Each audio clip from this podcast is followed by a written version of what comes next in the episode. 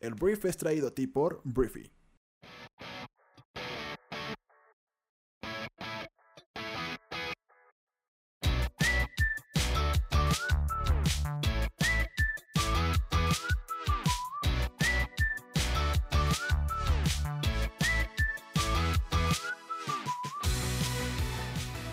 Muy buenos días, bienvenidos a esto que es El Brief. Es el programa en el cual puedes conocer las noticias más importantes del mundo en cuestión de minutos. Yo soy tu anfitrión Arturo Salazar y este programa nace de la necesidad de conectarnos con otras personas, de que cuentes con la información para construir una conversación en cualquier lugar y acerca de cualquier tema.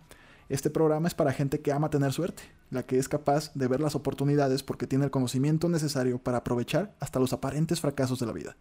Bienvenidos, comenzamos con esto que es el Brief.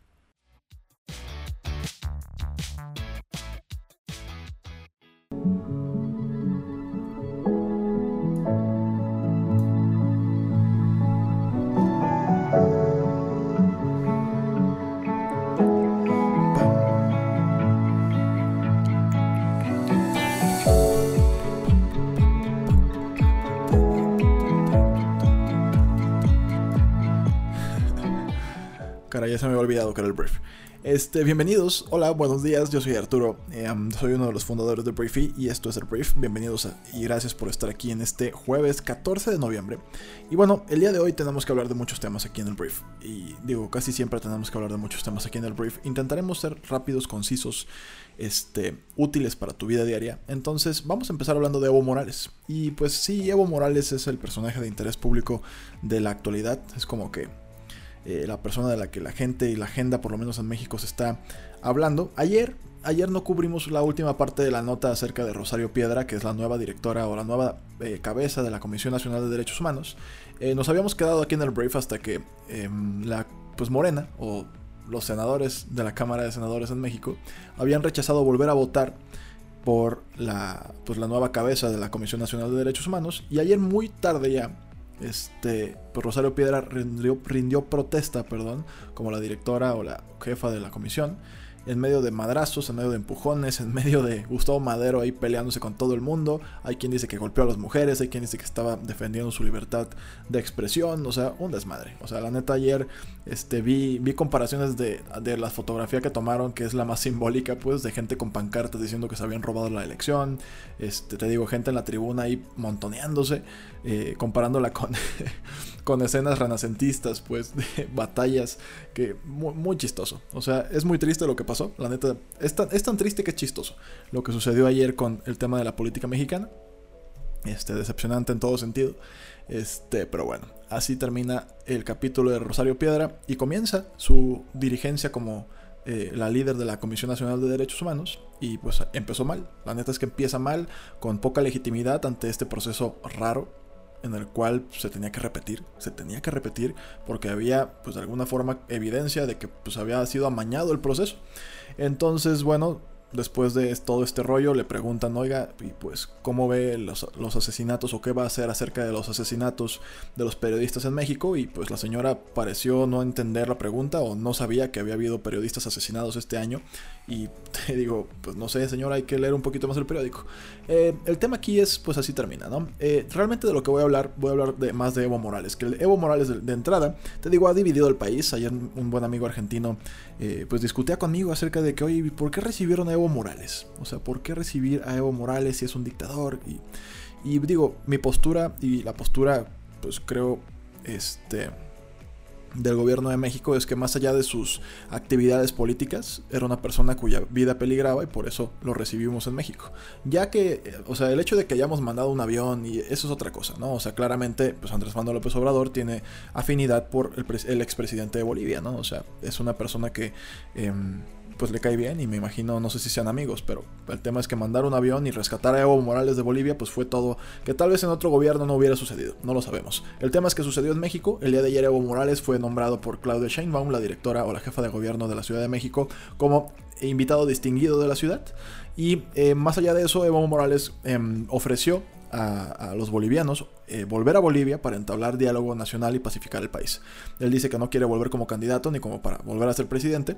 Él quiere o le gustaría volver o ofrece, u ofrece volver simplemente para eh, ayudar a que Bolivia vuelva a estar en paz, que es algo que no se ha logrado. Siguen las protestas, sigue los golpes, sigue la violencia. Este, ayer la, la presidenta autoproclamada de Bolivia, que se llama Janine Áñez, este, dice, dijo que le dan pena a los mexicanos por haber recibido, haber recibido a Evo Morales, que es, ahí es cuando, señora, no se meta con los mexicanos, o sea, por lo menos no con todos, porque le va a tupir, ¿no? Y le va a ir mal, y sí, efectivamente hubo mucha gente que le contestó y, argumentos bastante válidos. La historia es que Janine Áñez se autoproclamó, nadie votó por ella, este, no hubo un proceso ni siquiera legislativo, eh, legal para que ella fuera designada como la nueva presidenta de Bolivia, este, y al final de cuentas, pues ella solita como que levantó la mano y dijo, oigan, pues yo y pues hubo gente que la apoyó y pues la, se autoproclamó presidenta, ¿no?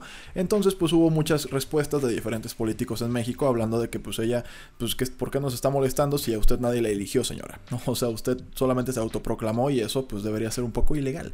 También entendiendo que en Bolivia al haber renunciado el vicepresidente y también la, la, la líder del Congreso, este, también renunciaron, todos están en México, pues entendiendo también que pues no había mucha claridad acerca de quién iba a ser el sucesor, ¿no? Entonces, bueno, eh, Janine Áñez, pues yo creo que cometió el error de meterse con todo el país. Este, eso de que me dan pena los mexicanos, pues señora, me da pena usted. O sea, con nosotros no se meta. Pero eh, no, nos, no, nos, no nos embarre a todos, pues, ¿no? O sea, critica al presidente a ver si tiene muchos pantaloncitos. Este, entonces, esa es la historia, ¿no? O sea, es, es triste, es, es, es turbia. Hay un país, hay una razón más para pelearnos en México, que es el hecho de que Evo Morales esté o no en nuestro país. Entonces, este hay muchas cosas que podrían tratarse y discutirse en una zona gris, en una zona en la que se puede tener tolerancia acerca del punto de vista de otra persona y entender que darle asilo político a una persona no significa que estés a favor de su régimen o de su gobierno o de su dictadura o de lo que como quieras llamarle. Simplemente es un acto de humanitarismo. Este, eh, y entender que, que no todo es blanco y negro y no todo es extremo. O sea, un gobierno puede tener cosas buenas y cosas malas en el mismo día, en la misma hora, incluso en el mismo minuto de actividad. Entonces, eh, esto nos sigue dividiendo. Evo Morales es una razón más. Ya salieron las personas que es que estamos manteniendo un dictador y las personas que bravo, Evo Morales, qué bueno que estás aquí, bienvenido. Y te digo, ahí están las otras, ahí están los extremos, ¿no?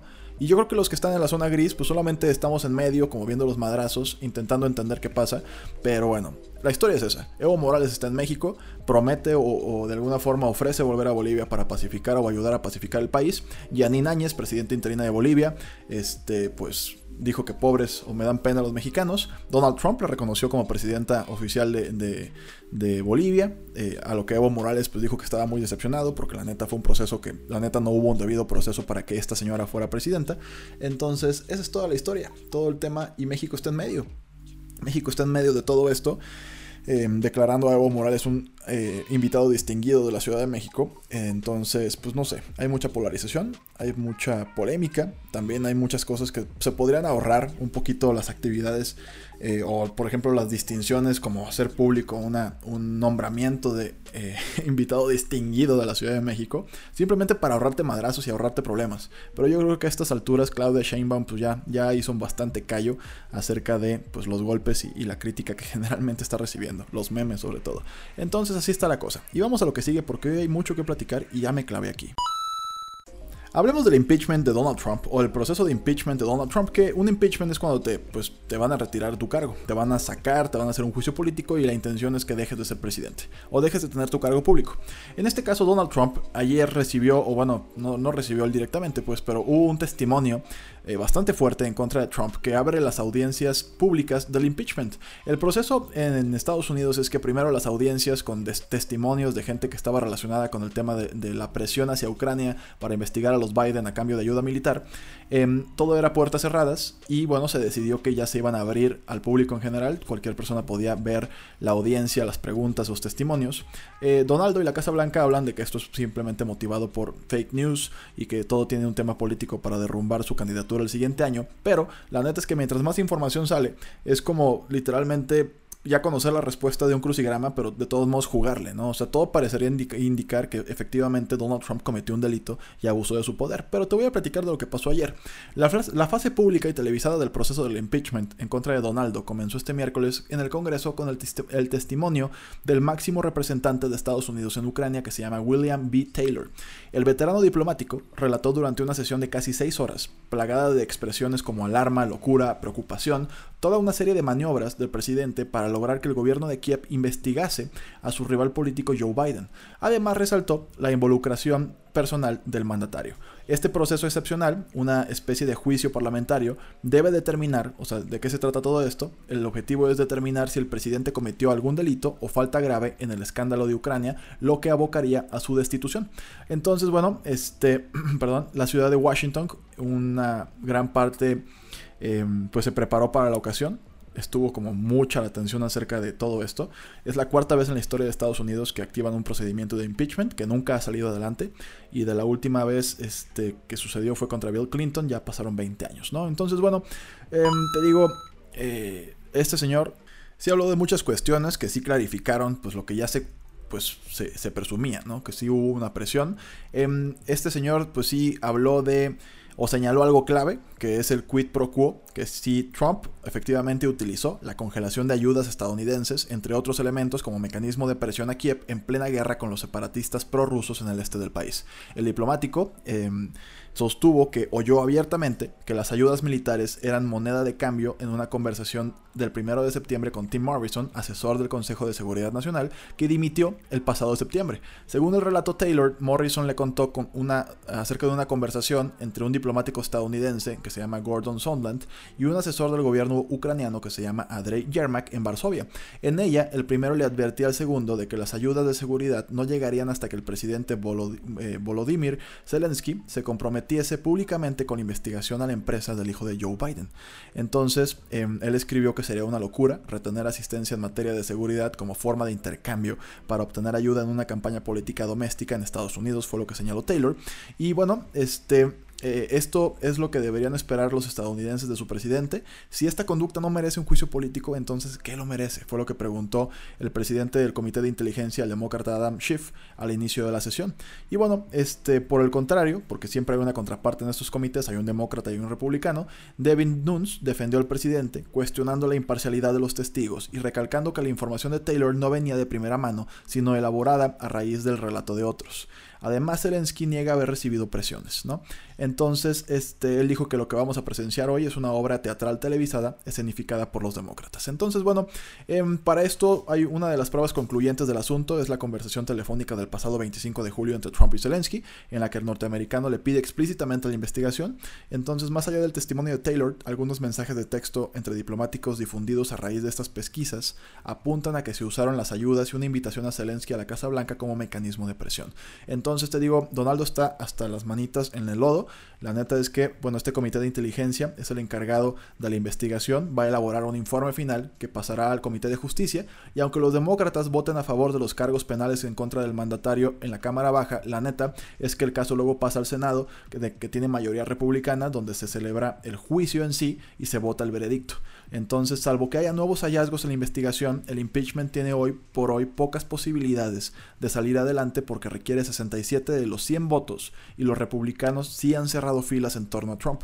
Pero pues el drama político a un año de las elecciones está realmente eh, apenas comenzando y va a ser streameado en vivo. Entonces, yo creo lo que podría pasar para que Donald Trump fuera destituido, yo creo que es completamente que las pruebas sean tan contundentes que los mismos, los mismos republicanos decidan abandonar a su elefante naranja y decir, pues ya, hasta aquí llegamos, o sea, no podemos seguir sosteniendo esto y prefieren salvar a su partido y salvar a sus propias candidaturas y todo lo que podría representar el patriotismo estadounidense y dejar morir a Donald Trump. Entonces, por lo pronto, así está la cosa los testimonios van a seguir fluyendo, saliendo, hablando mal de Donald Trump.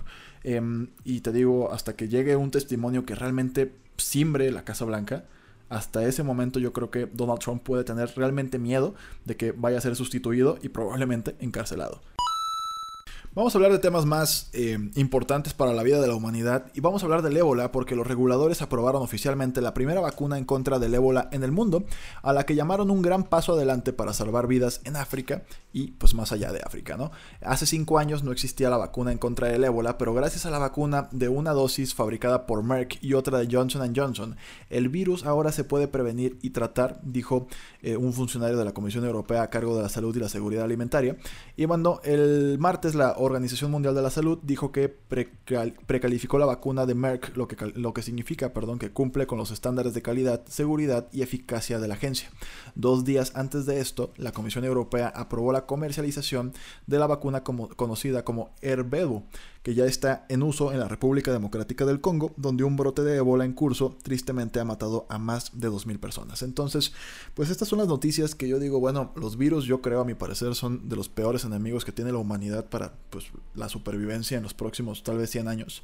Eso va a ser lo que realmente va a matar muchas personas en el mundo. Eso y la falta de recursos naturales. Pero em, este tipo de anuncios en contra de una enfermedad que sí tiene altas eh, tasas de mortalidad es una gran noticia. Ups, eso se me cayó.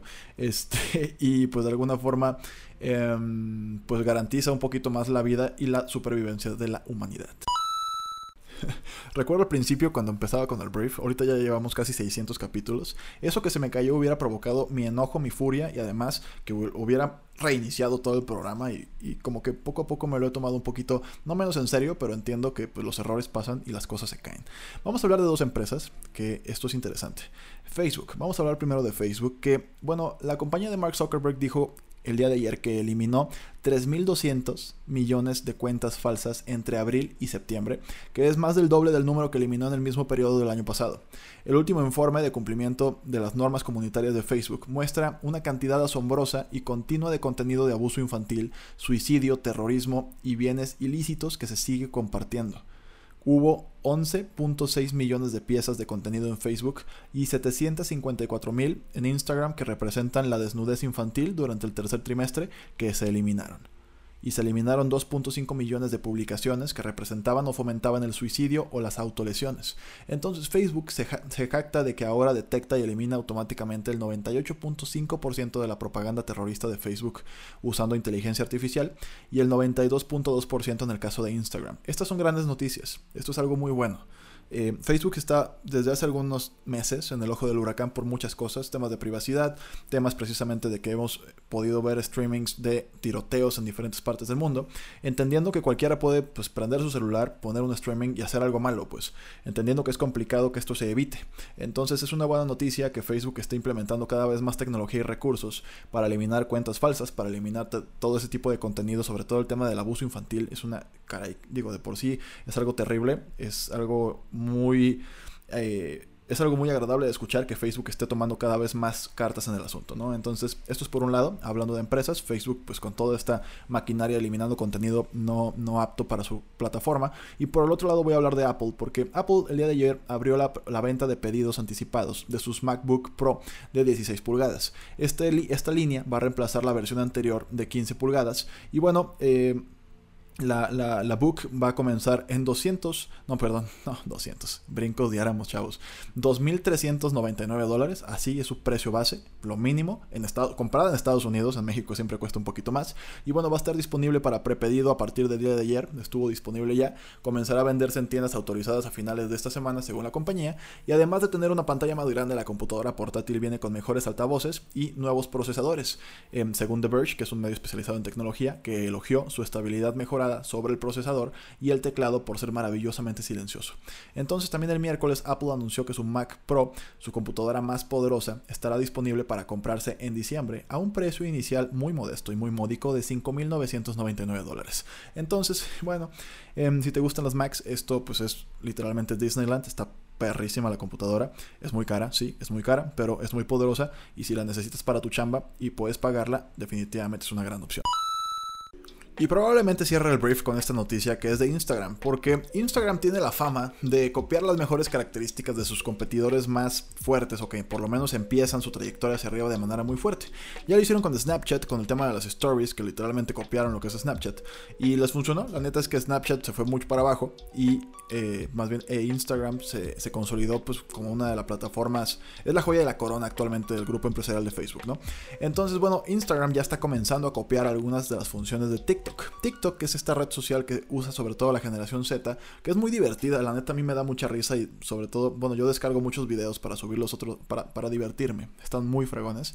Este, y bueno, Instagram, que pues, te digo, ya acabó con Snapchat al copiar su función de historias, ahora según parece la red social está dirigiéndose por TikTok con un nuevo formato llamado Reels. Reels se está implementando actualmente en Brasil, según lo que ha adelantado TechCrunch, disponible tanto para iOS como para Android. Y bueno, la función que hace, vamos a platicar de qué hace esta función que te digo está yendo tras los pasos de TikTok. Lo que hace la función tanto la función. La función permite a los usuarios grabar clips de 15 segundos que luego pueden combinar con música.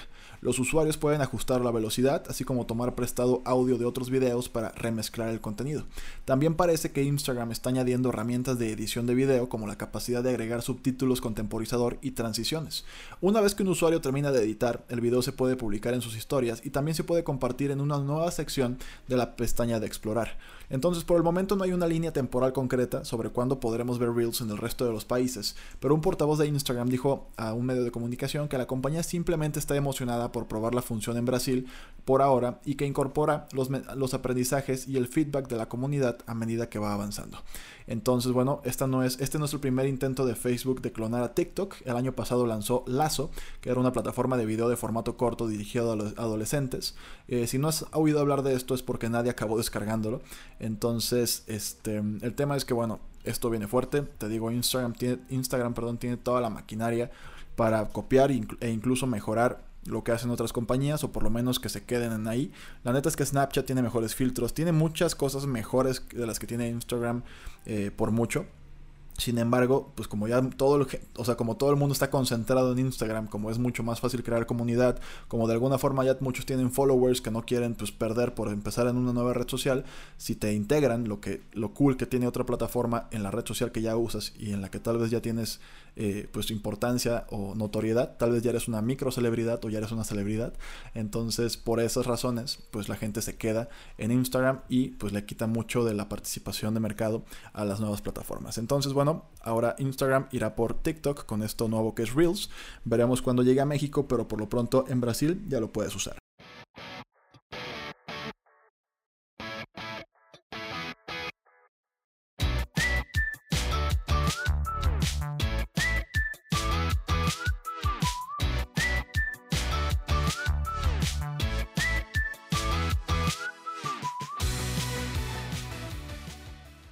Muy bien, esta fue la conversación del mundo para este día. Espero que te haya gustado y que le genere muchísimo valor a todo lo que hagas el día de hoy.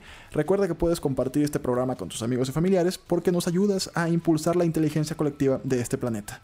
Entonces, gracias por estar aquí. Yo soy Arturo y nos escuchamos el día de mañana. Un fuerte abrazo. Adiós.